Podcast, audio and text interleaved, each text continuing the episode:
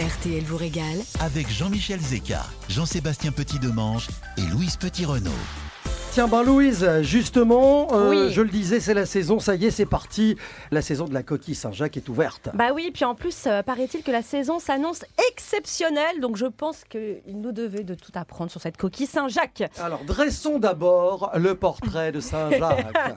Bah, c'est un fruit de mer qui est d'origine euh, de Méditerranée, à la base de base. Elle renferme donc sous sa coquille la noix, qui est en réalité un muscle, et parfois on peut voir le corail, qui sont des glandes génitales. Et je vous l'annonce officiellement aujourd'hui devant toute la France, la coquille Saint-Jacques est hermaphrodite.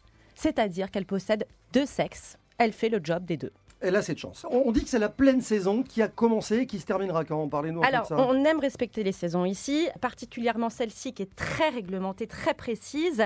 Elle a débuté le 3 octobre dernier et elle va se poursuivre jusqu'à la fin, mais ça va dépendre un petit peu du gisement. C'est une euh, période de pêche autorisée qui permet un repos biologique de la Saint-Jacques et surtout qui ne perturbe pas la saison de reproduction, qui est très important. Et j'insiste, c'est vraiment réglementé, c'est-à-dire que le nombre de bateaux sont limités pour sortir en mer. Il y a des jours précis, il y a des horaires de pêche, il y a des quotas, il y a des tailles pour récupérer les coquillages. C'est les pêcheurs qui veulent que ce soit réglementé. Surtout Je- la taille minimale. hein. Exactement, il y a des hélicoptères, des avions qui sont euh, dans les airs pendant les moments de pêche pour être sûr qu'il n'y ait pas de dérive parce qu'il faut protéger ce gisement, il faut préserver cette ressource et c'est le travail des pêcheurs que vraiment j'ai envie de mettre en avant parce qu'ils font un travail formidable. Donc là, je vous parle de la coquille Saint-Jacques qui est fraîche, hein, la saison. Donc, s'il vous plaît, quand vous allez dans un petit restaurant, même s'il est sur le port d'un magnifique petit village breton et qu'il vous propose des coquilles Saint-Jacques en été, vous n'en mangez pas. Voilà, hein, vous avez bien compris la saison. C'est 3 octobre, fin avril, mai. J'ai appris un truc déjà dans vos propos, euh, Louise, c'est qu'elle est originaire de Méditerranée. Oui, Mais elle est surtout pêchée. dans la Manche et au large de la baie de Saint-Brieuc, les coquilles Saint-Jacques, elles aiment les eaux fraîches. En Normandie, les pêcheurs ont obtenu des labels rouges. En Bretagne, une IGP. Donc c'est comme ça que vous pouvez vous repérer aussi en fonction des provenances. Et justement, pour se repérer, comment on les choisit Euh, Est-ce qu'il y a des astuces pour les reconnaître, les conserver entre Alors, est-ce que vous voulez que je vous répète qu'il faut respecter la saison Je pense qu'on a compris. Donc, pour les acheter, il faut les acheter vivantes, Entières. entières, dans leur coquille. Euh, veillez à ce qu'elles soient bien fermées, qu'elles sentent bon l'iode. hein. On aime bien sentir ça et pas autre chose. Si jamais elles sont ouvertes, approchez-vous de la coquille. N'ayez pas peur. Et il faut qu'elles se referment aussitôt parce que figurez-vous qu'elles ont des yeux. Elles en ont même 200. Donc, elles vous voient. Pour les noix de coquille Saint-Jacques, vous évitez quand elles sont trop blanches, ça veut dire qu'elles sont gorgées d'eau. Il faut qu'elles soient légèrement nacrées, qui est un signe de fraîcheur. Et pour la conservation, vous les mettez au frais, retournées. Il faut que ce soit dans l'eau, 24-48 heures, pas plus. hein. Et elles n'aiment pas quand il fait trop froid. Elles sont un peu euh, aussi frileuses, ces coquilles, donc pas en dessous de 6 degrés. Et ma petite astuce, vous la passez un petit peu au congélateur. Par exemple, quand vous voulez faire un carpaccio, comme ça, elle se tient bien à la découpe. C'est très très bon. hein. Un carpaccio de Saint-Jacques, il faut quand même l'avouer. Euh, et d'un point de vue euh, nutritionnel, euh, la Ah bah, Saint-Jacques. alors, ce que je trouve génial depuis qu'on on fait cette chronique, c'est que tous les produits dont je vous parle de saison, bah, ils sont hyper bons pour la santé. Tant qu'à faire, ouais. Donc franchement, ça c'est la bonne nouvelle. Peu calorique, sauf si on la cuisine comme moi, c'est-à-dire avec beaucoup de beurre. Et Jean-Michel, surtout, moi je salue les pêcheurs qui sont euh, peut-être en mer euh, en ce moment. Je trouve que c'est un métier admirable.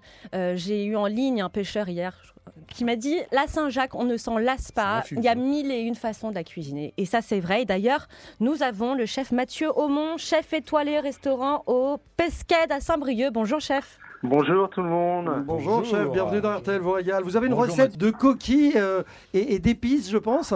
Ah bah oui, on peut. bah, je vous ai entendu parler là. On, peut faire plein de choses. On parlait de carpaccio avec euh, un petit trait de gingembre. Vous râpez un peu de gingembre dessus. Je trouve que ça la dénature pas beaucoup. On met juste un filet d'huile d'olive, un peu de fleur de sel de Guérande dessus et c'est nickel. Après, si on aime en ce moment, vous voyez, dans la baie de Saint-Brieuc, il nous reste encore un peu de coco de Paimpol.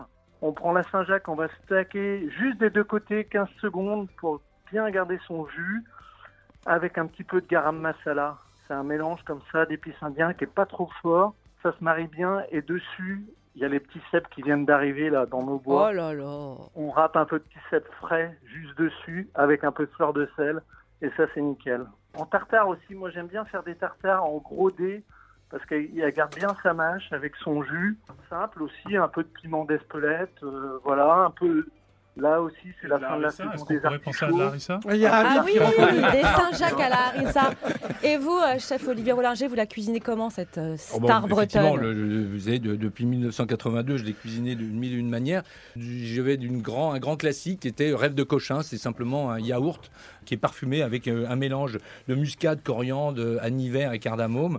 Et euh, justement euh, cru, mais avec euh, ce soupçon quand même de vinaigre de cidre. Et avec ce yaourt, c'est- très bon, Rêve de cochin. Et puis, alors, je n'aime pas cuire la coquille Saint-Jacques. J'aime la tiédir, c'est-à-dire Ah, qu'elle reste encore translucide, mais chaude. Eh bien, moi, j'aime le- l'ajouter avec une, une vinaigrette alisée. Et là, c'est plus gingembre, poivre séchoine. Et pourquoi pas avec du coin, juste une pulpe Du de coin coin. Une pulpe de coin à côté, à peine safranée. Voilà, appelez le 3210, Ah, choisissez la. Saint-Jacques dans votre frigo. Moi, j'ai déjà la recette. Elle en parle, Louise, parce que dans un instant, évidemment, c'est le défi frigo qui arrive. On va remercier évidemment Mathieu, Mathieu Aumont. Merci. chef étoilé du restaurant au Pesquet à Et- Saint-Brieuc. Et, et je transmets mon beau à Monsieur Rollinger aussi. Merci Mathieu. Kenavo. Kenavo. Kenavo. Allez, à tout de suite sur RTL où je vous révèle le- l'ingrédient l'ingrédient du défi frigo de ce matin. Kenavo, donc. euh, Kenavo, je voulais le sortir depuis tout à l'heure et j'ai- aussi en stock ça, Wabekfa, qui veut dire bon appétit pour la Ça va, harissa. et la traduction simultanée de cette émission S'inscrit sous, les- sous la radio. Exactement. À tout de suite sur l'antenne d'RTL. Tout de suite, retour de RTL vous régale.